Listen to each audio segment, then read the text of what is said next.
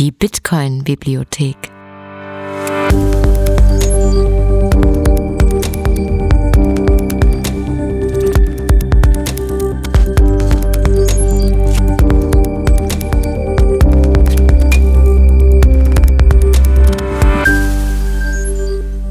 Der Bitcoin-Lese-Podcast.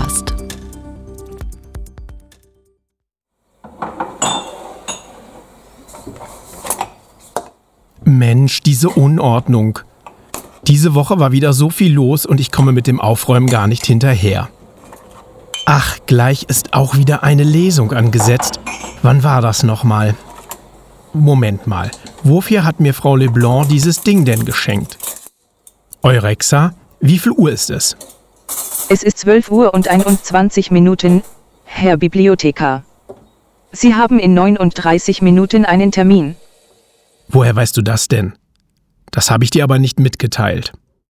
Sie haben den Termin in Ihren Online-Kalender eingetragen, Herr Bibliothekar. Und den kannst du einsehen, oder was? Und dann weißt du auch, wohin ich gehe, oder wie soll ich das verstehen?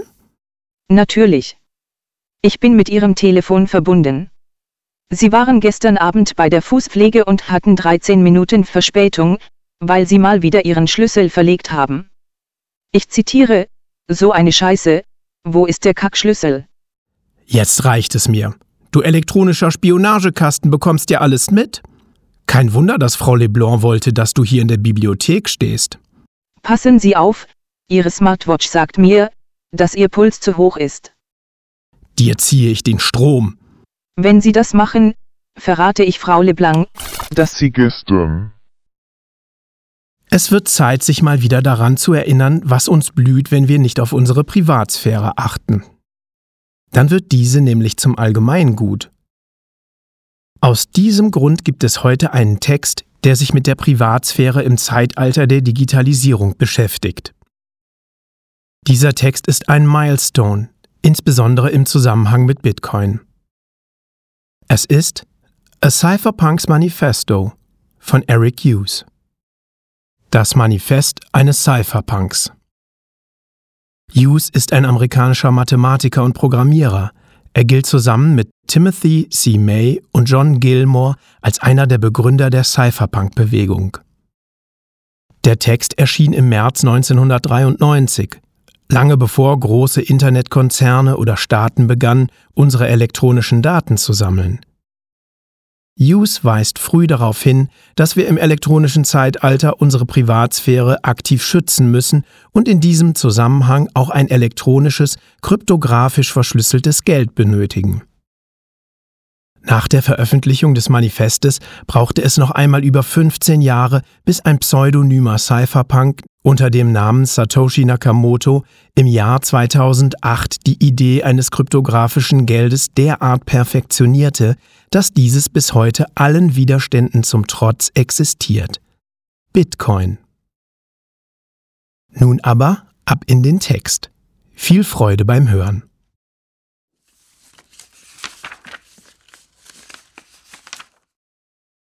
Das Manifest eines Cypherpunks von Eric Hughes. Im Original A Cypherpunks Manifesto.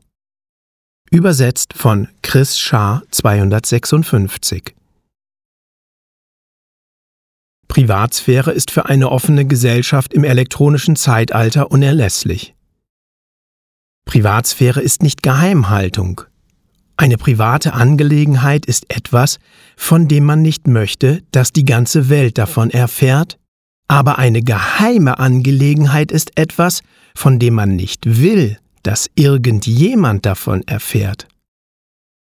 Privatsphäre ist das Vermögen, sich der Welt selektiv zu offenbaren. Wenn zwei Parteien in irgendeiner Form miteinander zu tun haben, dann hat jeder der Beteiligten eine Erinnerung an die Interaktion. Jeder Teilnehmer kann mittels der eigenen Erinnerung daran Auskunft darüber geben. Wie könnte man das verhindern? Man könnte Gesetze dagegen erlassen, aber die Redefreiheit ist noch mehr als die Privatsphäre von grundlegender Bedeutung für eine offene Gesellschaft. Wir wollen die Redefreiheit überhaupt nicht einschränken. Wenn viele Teilnehmer gemeinsam in einem Forum kommunizieren, kann jede teilnehmende Partei mit allen anderen sprechen und Wissen über Einzelpersonen und andere Beteiligte zusammentragen. Die Möglichkeiten der elektronischen Kommunikation haben solche Gruppengespräche ermöglicht und sie werden nicht verschwinden, nur weil wir es vielleicht wollen.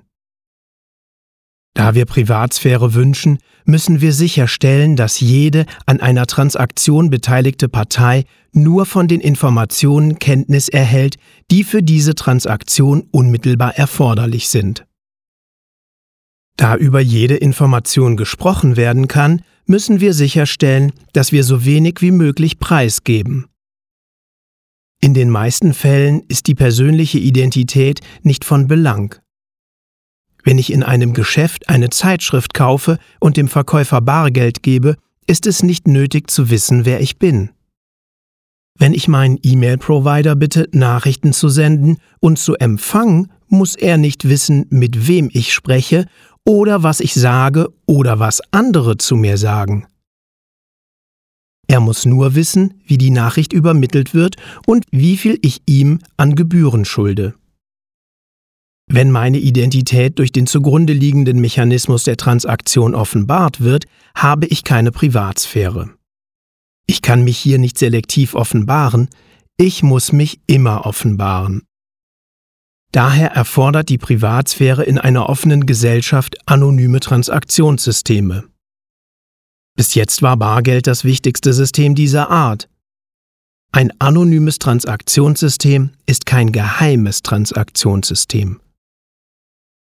Ein anonymes System befähigt eine Einzelperson, ihre Identität auf Wunsch und nur auf Wunsch preiszugeben. Das ist die Essenz der Privatsphäre. Privatsphäre in einer offenen Gesellschaft erfordert auch Kryptographie. Wenn ich etwas sage, möchte ich, dass es nur von denjenigen gehört wird, von denen ich möchte, dass sie es hören. Wenn der Inhalt meiner Gespräche für die ganze Welt zugänglich ist, habe ich keine Privatsphäre.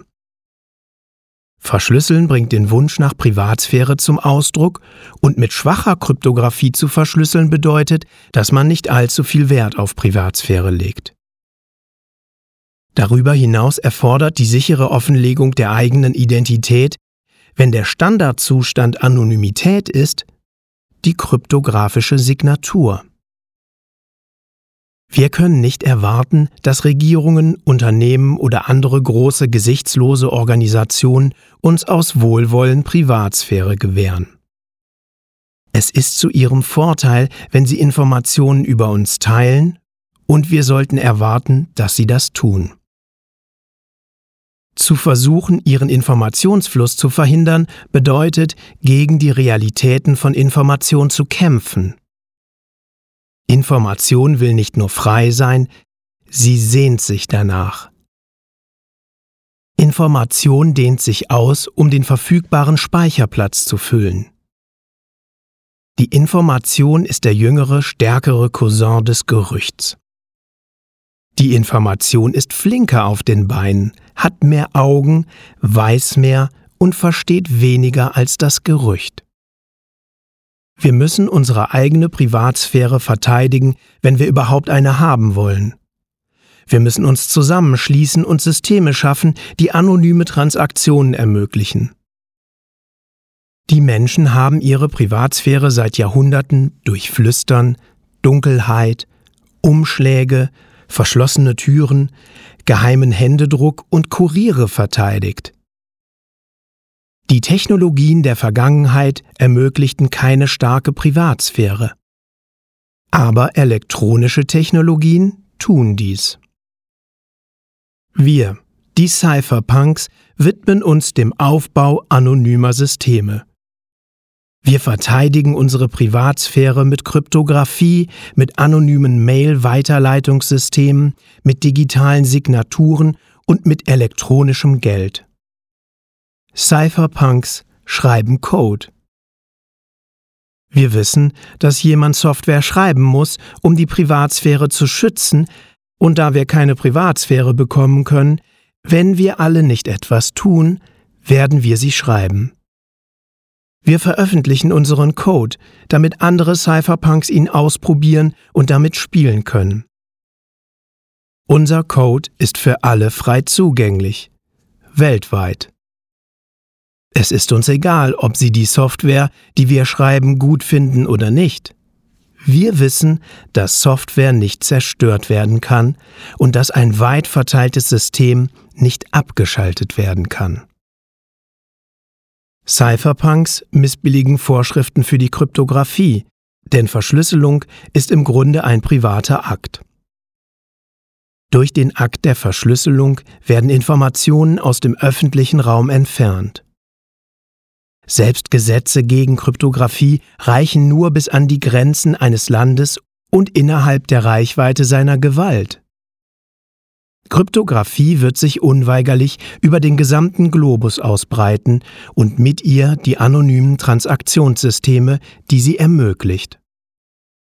Damit sich die Privatsphäre durchsetzen kann, muss sie ein Teil eines Gesellschaftsvertrags sein.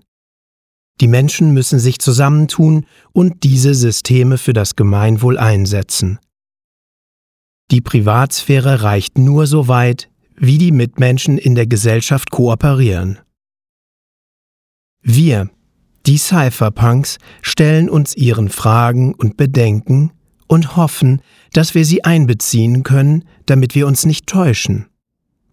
Wir werden uns jedoch nicht von unserem Kurs abbringen lassen, nur weil einige mit unseren Zielen nicht einverstanden sind. Die Cypherpunks setzen sich aktiv dafür ein, Netzwerke hinsichtlich der Privatsphäre sicherer zu machen. Lassen Sie uns gemeinsam zügig vorankommen. Vorwärts. Eric Hughes Hughes at soda.berkeley Edu 9. März 1993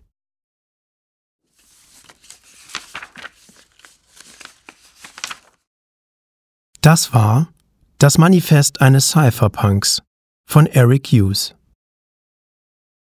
Folgt der Bitcoin-Bibliothek gerne auf Twitter unter @btcbibliothek oder unter gleichem Handle bei Telegram. Hier poste ich Neuigkeiten zu kommenden Lesungen. Wenn ihr der Meinung seid, dieser Bitcoin-Podcast kann anderen Menschen dabei helfen, Bitcoin besser zu verstehen, teilt ihn gerne und hinterlasst mir in der Podcast-App eurer Wahl gerne eine positive Bewertung. Dies erhöht die Sichtbarkeit des Podcasts. Wenn ihr meine Arbeit unterstützen möchtet, übersendet mir gerne eine Lightning-Spende oder einen Boost über eure Podcast 2.0 App. Sie sollten sich jetzt bewegen, Herr Bibliothekar. Frau LeBlanc möchte, dass Sie mehr Sport machen. Du schaltest jetzt mal ab, du kleine Datenkrake. Ich darf doch sehr bitten. Bis zur nächsten Woche. Viris Innumeris, euer Bibliothekar. Die Bitcoin-Bibliothek.